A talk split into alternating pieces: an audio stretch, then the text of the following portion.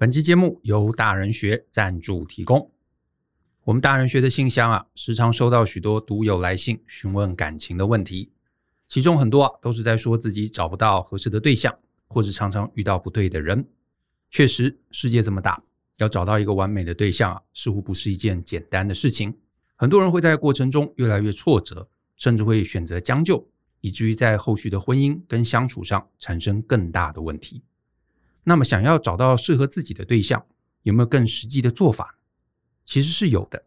在我们这一场寻找完美伴侣的系统化做法的讲座中，我们将分享如何在感情世界的茫茫大海中找到自己的市场定位，并且建立有效的搜寻还有筛选机制，让大家不必在大海捞针，也能找到心目中的完美伴侣。欢迎透过下方的说明栏观看这堂课更多的介绍。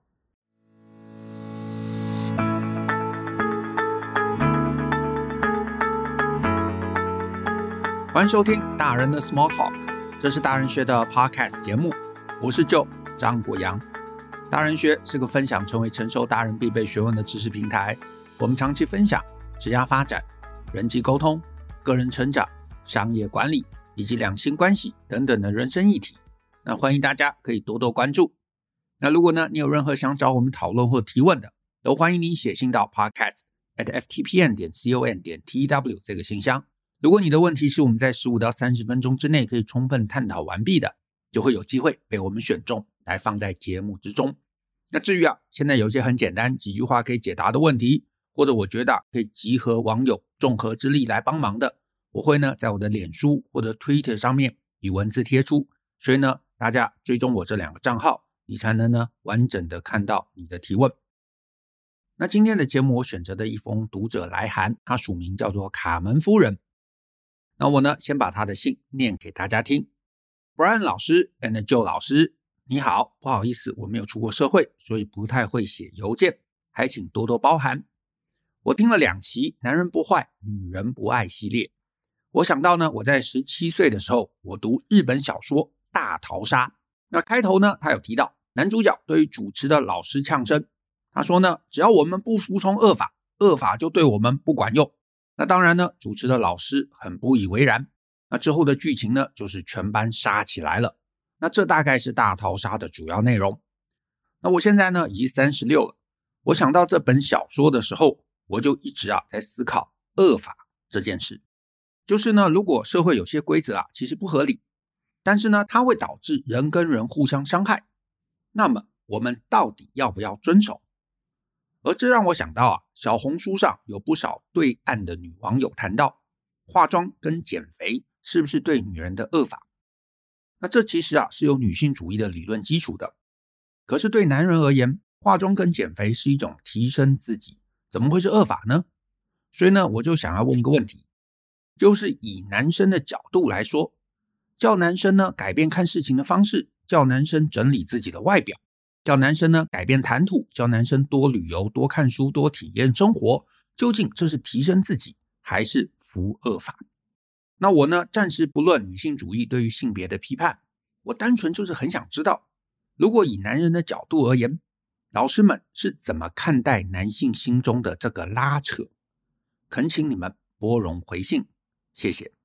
好，那在卡门夫人这封信里头啊，他写到“服恶法”这三个字。啊，就是服从恶劣法律。那因为呢，我们是 Podcast 节目啊，大家看不到字嘛，所以呢，我为了让大家后续容易听懂，我后面啊就尽量称之为叫做服从恶劣的规则啊。那这样大家可能比较容易听懂。所以呢，我们到底啊，在这个社会上，我们该不该去服从这些恶劣的规则呢？我觉得第一个点啊，我们如果从道德的角度，我觉得当然我们不需要服从。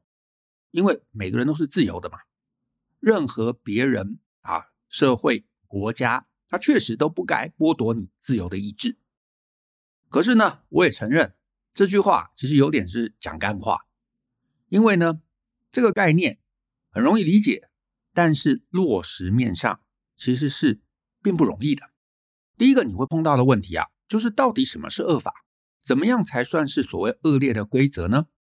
那卡门夫人她有提到，他说，如果社会有些规则其实不合理，它会导致人与人互相伤害，好，我觉得这是一个不错的起点啊，这是一个不错的定义。确实，如果今天这个规则啊，任何一个规则，不管是学校的规则、呃公司的规则、社会的规则，甚至法律，要你去伤害别人，规定你去杀人，那我觉得这是很容易判断的啊，这绝对是所谓的恶法啊，这个是没有问题的。但是在人生中，我们面对很多的法律、很多的习俗、很多的规矩，这些要求啊，它其实没有到真正去伤害别人、去刺人家啊、去砍人家，没有到那个程度。充其量，只是你做这件事情可能会觉得困扰，会觉得麻烦。那这个时候，这些规则、这些规矩、这些期待，我们到底该做还是不该做？我就讲个最近的时事，好像前一段时间啊，因为大家都在讲嘛，台湾是这个行人地狱，对不对？所以呢，政府马上就反应，就做事，所以呢，就增加了一些礼让行人的这个交通规则。结果呢，应该就是上个月吧，就有个小朋友，他画了一幅图，拿去参加比赛，叫做“帝王条款”啊，这样的一个讽刺画。那这个画作呢，当时上了新闻嘛，因为炎上啊，还有一些 KOL 出来批评啊，也很多人在讨论，到底台湾你知道是这个帝王条款，还是是行人地狱？可是呢，我们回头来想想，礼让行人啊，这算是恶法，还是不是恶法？我觉得这个就完全取决于你站在哪一方，对不对？如果你常开车，那你在开车的时候，你等着要过这个呃斑马线，你可能会觉得哇，这真是困扰，这群人怎么走那么慢？其中有几个人还在看手机，对不对？好可恶哦，走快一点嘛！所以对你来说，这是恶劣的规则，因为你困扰，你被这些人呃这个慢慢走啊的这个等待折磨，所以呢，也才会有小朋友画这个议题来揶揄大家。可是呢，反过来，如果今天我们是行人的时候呢，甚至是哪一天腿摔伤了啊，过马路你自己不良于行，然后呢，你慢慢慢慢走在这个斑马线上，结果你发现周围的车子都停下来，都在等你，诶，或许这个时候我们就会感激有这么样一个法律，或者就是单纯有这么一个社会共识。所以呢，谈到恶法，我会觉得第一个问题啊，而而且可能也是最难的问题，就是我们到底怎么认定？它是恶法啊，因为伤害别人、杀人这个很明确，可是影响别人这是一个很大的范围，是不是？我们要不要等行人？这可能影响别人。那你说缴税、服兵役，这其实也影响别人啊。那我们是不是该归纳在这个恶法之中呢？甚至是公职人员的考试办法，我们会鼓励大家竞争呢、有人考不上，搞不好会失望、会崩溃、会你知道会受到伤害啊。所以，难道我们应该为了这个消弭竞争，把这些东西全部都废除吗？所以，原则上我是认同的，我们不需要服恶法。可是，麻烦的点在于，你要把恶法定义清楚，这件事情是不容易的。我们可能需要花很多心力去讨论、去厘清。所以呢，如果纯粹我们就是要形而上啊去辩论的话，我觉得还可以谈很久很久很久。可是呢，大人学这边呐、我觉得我们本来就不是什么理想主义的地方。我比较有兴趣的，反而比较是怎么样让我们能够在这个社会中好好的生活下来，好好的活下来。好，所以呢，呃，严格讲，我比较是这个务实主义者。啊，那对我们这种务实主义者啊，碰到任何的一个人生的规则啊，不管它是法律，它是一个习俗，它是异性的期待都好。我第一个 moment，我不会去想这是善或者这是恶。我真正在这件事情上的关注，其实只有一个点，就是我当然可以不服嘛，我当然可以不遵守，我当然可以不理会。问题是，我真的可以，我真的可以不理会吗？我真的可以不当一回事吗？像卡门夫人，你信中写到这句话，你写说呢，以男生的角度而言，叫男生改变看事情的方式，叫男生整理自己的外表。教男生改变谈吐，教男生多旅游、多看书、多体验生活。那这个究竟是提升自己，还是服恶法？如果以男人的角度来讲，老师们，你们是怎么看待男性心中的这个拉扯？然后你提了这个提问，我在这边我的回应是啊，如果是我的话，我其实心中没有拉扯啊，我没有任何拉扯，因为对我而言，这是一个非常简单的现实问题。假设我今天十几岁，我想要交女朋友。我想到不顾一切，哎，重点是不顾一切，那问题不就很简单了吗？就是呢，如果我今天什么都不做，我不去配合，我不去改变自己，我什么都不调整，我有没有女朋友？啊，当然，我先说，有人真的有，啊，他长得可能也不算帅，可是呢，他就是个性很有趣，对不对？然后上知天文，下知地理，很多人跟他聊天，哇，都觉得很叹服，然后每个人都觉得很崇拜，诶，他有女朋友，或者是呢，有人长得不算帅。但是呢，他很幽默，他很风趣，任何女生呢都会被他逗得这个哈哈大笑，然后呢也很喜欢他。诶，他也有女朋友，或者呢有人甚至不修边幅，可是呢他来自于什么名门家族啊，家里很有资产，所以呢大家也很喜欢他。所以这些人，他确实可以不用服任何的规则，他确实可以不用服任何的规则，因为他什么都不用改变嘛，他站出去，问题就解决了。或者根本没有问题，但是更多人真正的困境是什么都没有，可能长得不起眼，性格也无趣，又不风趣，也没有内涵，也没有想法，而家里也不怎么样。那在这个情境中，如果你不愿意一个一个去调整，你很想交女朋友，那你到底要靠什么去交呢？所以对我而言，这不是服不服的问题。这是我能怎么办的问题。如果你没有选择的情境，你也就没有什么服不服的问题了。当然，我相信一定有男生会说：“哎，我觉得这个是歧视，我就是不爽，我就是不满，我就是要保持我自己，我就是要保留我现在这个样貌，我不要剪头发，我不要改变穿着，我不要洗脸，我什么都不要做，我不要配合女生去做任何改变。”这当然是可以的。这是自由世界嘛？这完全有符合我们前面提到，你不要屈服，你不要为了别人去改变自己，你是站在道德高点的。这个世界是自由的，没有人能够逼你去改变。可是呢，说起来啦，也没有人会逼你去改变，真的没有人 care，对不对？可是呢，当你很努力的保留了这个自我坚持，可是这个自我坚持并不符合市场期待的时候。你也就会得到市场对此的反应，那这个反应就是没有反应，所以呢，这个男生就会始终被女生无视。所以接下来问题真的很简单嘛，就是这样坚持好吗？这样坚持 OK 吗？这样坚持你开心吗？这样坚持你有得到你想要的东西吗？如果呢，这个男生他很认真的去思考，他说有，就保留自我，绝对比被女生喜欢还更重要。那我会说，那当然没有不好啊，因为你知道自己要什么，你也得到了。那我觉得这就是人生的喜剧啊！人生的喜剧就是你知道你要什么，然后你努力追求，你得到了，那就很棒啊！这叫皆大欢喜嘛。可是如果呢，这个男生想了半天，他说：“哦，就其实我更想要是被女生喜欢。”那你过度的坚持，保留了自我，最后却没有人喜欢。那这个其实就是悲剧啊！你努力了半天，你没有得到你想要的，反而得到了一个你不想要的，那这个就很惨。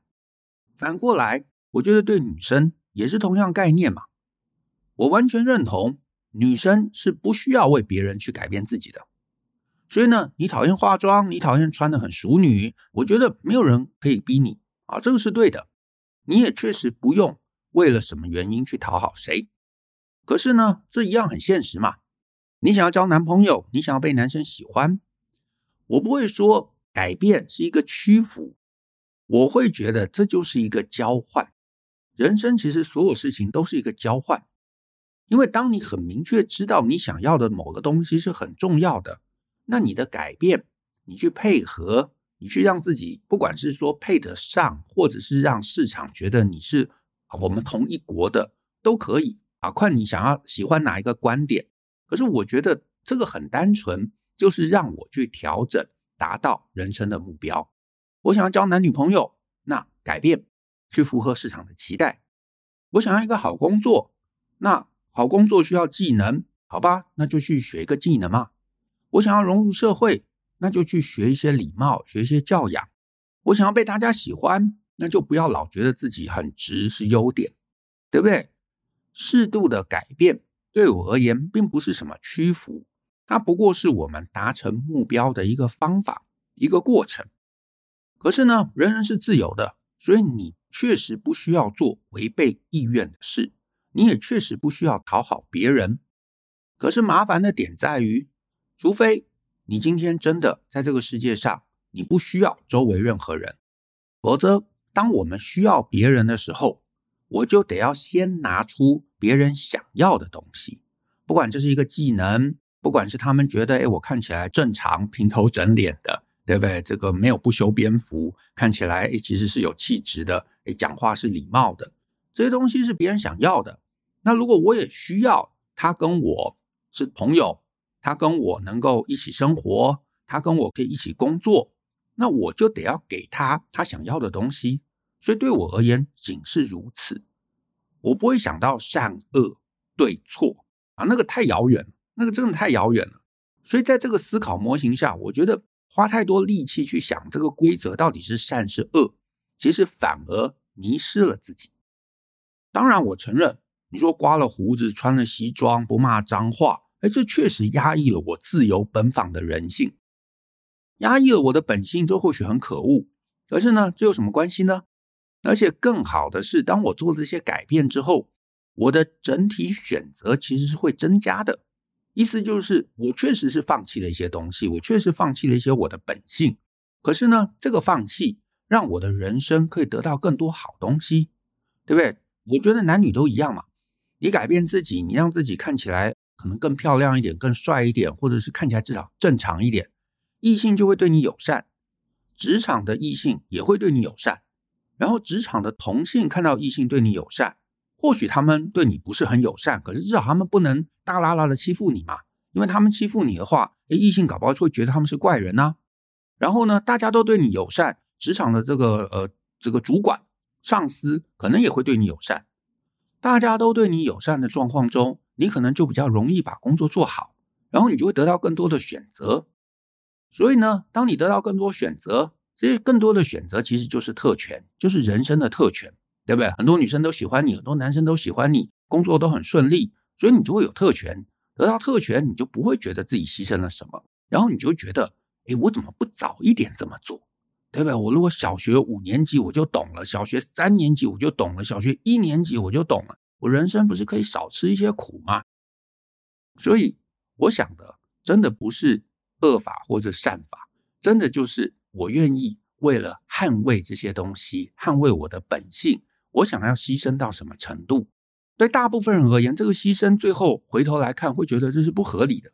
因为我宁愿被更多人喜欢，我宁愿工作顺利，我宁愿多赚一些钱。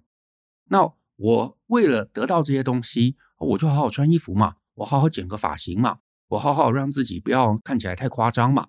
那我能得到这些东西，Why not？好，那讲到这里，你可能也会想说，可是就。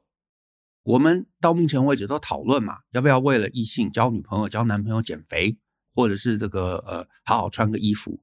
可是万一我们今天面临的是什么业界的潜规则呢？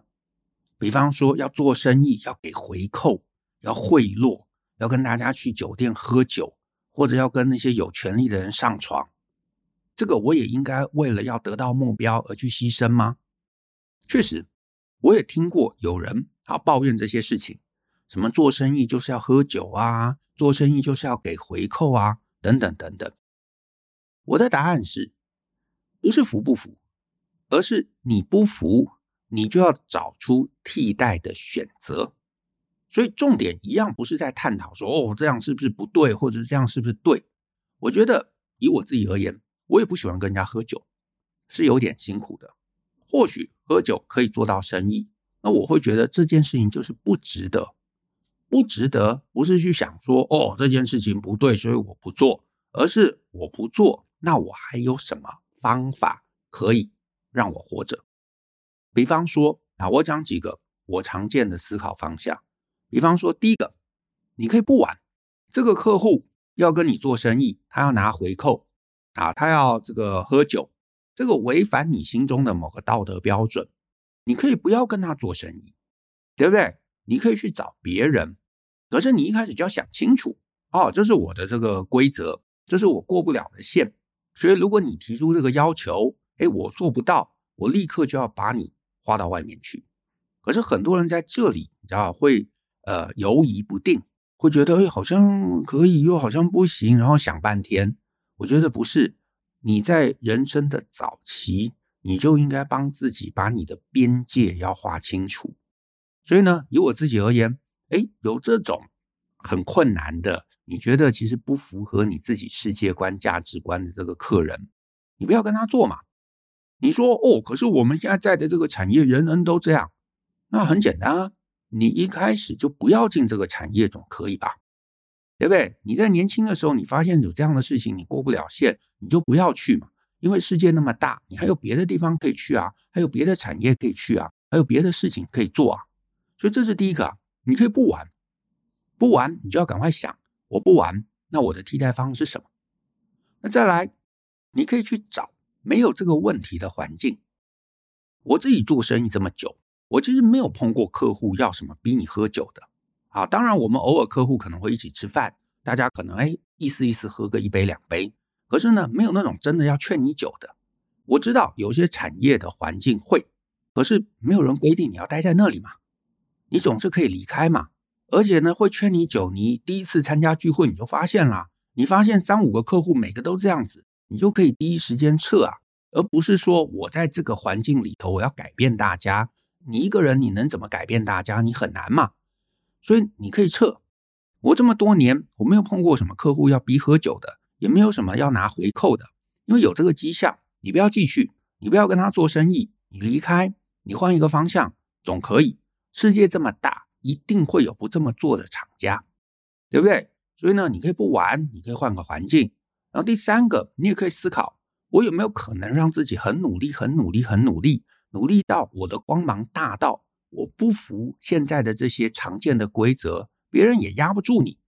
我想说的是，不要总说自己没有选择，不玩是一种选择，改变自己是一个选择，让自己变强大是一个选择。因为只要你面对任何不喜欢的规则，啊，比方说你待在一个组织，这个组织很保守，他看年资论排名，那你就让自己很强啊。你会一个对公司而言很重要很重要，可是那些资历比你老的老人全部都不会的技能，那这个时候老板也会愿意破格录用来升迁你，对不对？并不表示你一定要低头要去服，你不服你就要有超越环境的能力。举例来说，你待在一个船厂，对不对？大家周围都是看年资的，可是呢，公司哎现在想要做这个什么网络的电商，哎只有你。有一些啊网络的一个操作的经验，那老板有可能就会很倚重你啊，因为其他的那些老人们根本都不会。然后你说，哎，有我有我有，可是我老板还是不愿意，那你就知道这个公司可能也不会进步嘛，那你就可以离开嘛。我觉得最糟糕的状况是，我没有比别人强，我也不愿意离开，我待在里头，我又不愿意低头，那我得说啊，这样的人生就太辛苦了，好，太辛苦了。因为你要会看懂局，我们一直就讲看懂局、看懂局、看懂局嘛，就是这个环境到底多少人是同流合污的？你说只有一两个人，好，那我可以坚持我的原则，对不对？你说大家都是这样子，那你的原则大概就没办法坚持，除非你真的强到不可思议。那你强到不可思议，那当然大家还是会配合你。所以你看懂了，你就会知道你在这个局里头你可以怎么玩，你可以进，可以退，你该怎么办？我自己很年轻的时候，我就知道我不是很喜欢那种官僚的地方，所以我呢，呃，第一份工作开始，我就没有想过要去什么公家单位或者去什么学校体系，因为这些地方的规则一定就是你知道，相对外面会比较这个官僚一些。那你不要去嘛。那这些地方的规则要怎么严，要怎么官僚？老实说，在我接下来人生中就完全不干我的事啊。所以不服，你就要会选。对不对？你要不服可以，你就会选，或者是你有实力。那也有听众可能说，哎，可是就那万一我已经在里面了呢？然后我现在要离开，可能也没有手上也没有什么筹码。那你还有第四招，就是忍耐，然后拼死往上爬，越快越好。等你在这个组织里头，你爬上高位，你是这个业界的领袖，对不对？你有声量，你有能力，那规则也一样不能框架你。等到你到了某个位置的时候，你甚至可以改变规则，你就有办法让将来的人不用面对恶法，对不对？可能有些公司啊，常态加班，然后你在里头，然后你发现我也没有办法去别的地方。好，那我在里头，我爬到高位啊，我变成总经理，那我可以告诉大家，我们公司以后不用常态加班，对不对？你可以做的。如果你真的觉得这个恶法是抵触你内心的这个良知，抵触你的价值观，可是你又离不开，那你就让自己爬上去啊，然后你彻底的、根本的翻掉这业界的陋习，我觉得这是很棒的。可是重点就是你不要什么消极抵抗、不合作或者闹，你没有条件，你没有强大到可以撼动组织的时候，你做这些事情其实是不会赢的。啊，当然，你说哦，什么人家要我跟他上床，然后换一个什么工作机会，你可以闹大啊。第五招，你可以闹大，你可以搞到这个鱼死网破，闹到这个社会舆论都注意，大家把这个问题台面化，这是可以保护自己啊。可是老实说，你没有改变任何事情，因为最后很高的几率就是大家都没了，这个机会也没了，你可能也没有赢。当然，你可能想报复对方，好，报复，当然我承认它是一种开心。好，我也不会说不要。可是呢，你理性来看，你还不如早早看懂，早早离开，早早换，早早取得优势。这其实才是对我们人生比较有价值的策略。啊，这也就是为什么我们在很多课程里头，其实都教大家看懂局。Podcast 讲了一些些各个各个点的一些概念，可是你人生还是要有一个宏观看懂局的能力。那我会觉得。这个其实，在人生中才会让自己能够轻松很多。总之啊，我是觉得啊，很清楚自己目标的人，很能够看懂局的人，其实不会在卡门夫人你这个议题上纠结太多，因为啊，一开始你就知道值不值得换，以及你换到什么。你发现哦，换到的东西不值得，那就跑嘛，就离开嘛。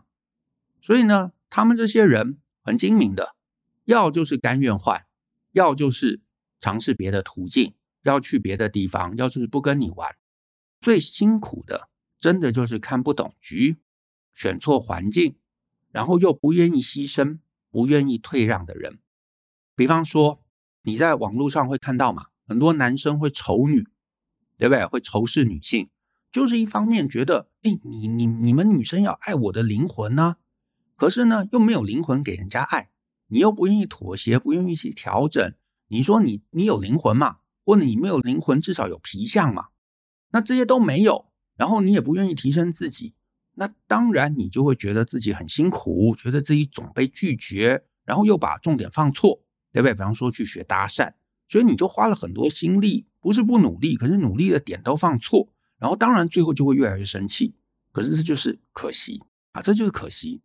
再来，我再举个例子，呃，你周围搞不好也有很多人会有那种怀才不遇的抱怨。就是呢，一方面觉得别人要认同我的价值，可是另一方面又不太愿意为了市场调整自己，或者是没有一直创作让市场看到，最后当然就觉得世界上没有伯乐。可是啊，我讲个不客气的，我会觉得现在都二零二四，网络这么发达，你如果真的有才能，任何一点才能，你又能够配合市场，或者你能够拼命做出好东西，其实真的很难不被大家看到。你努力了一段时间，真的都看不到，要么就是你没有自己以为的强，不然呢，就真的是太难搞了，或者是呢，真的你做出的东西并不符合市场期待。我的世界观很简单啊，重点不是恶法善法，而是我要什么，我又能牺牲什么。如果我能牺牲的，我就牺牲，换到我要的。如果这个牺牲真的太大，比方说，呃，违背良知啊，或者要跟谁上床之类的，我就思考自己，我能不能不玩？我不玩这个局，我该怎么办？我能不能去别处？我能不能变强，强到别人会来求我？或者我能不能直接爬上去，彻底的颠覆、改变这个环境？总之，你必然有点什么事情是可以做的。最差最差就是什么都不做，只是祈祷，只是空想。希望世界啊会有一天变了，来配合我来改变。可是这件事情是唯一不会发生的。而且这件事情就会让这个人不断不断在人生中碰壁，还有受伤，而这是我觉得最可惜的。所以，我们今天的节目就到这边，谢谢大家的收听。那如果呢，你喜欢我们的节目，欢迎分享给亲朋好友，尤其欢迎大家在节目下面留言给我们一些鼓励。我们一起相信、思考、勇于改变，一起来学习，成为成熟大人的各类学问吧。那我们下次见喽，拜拜。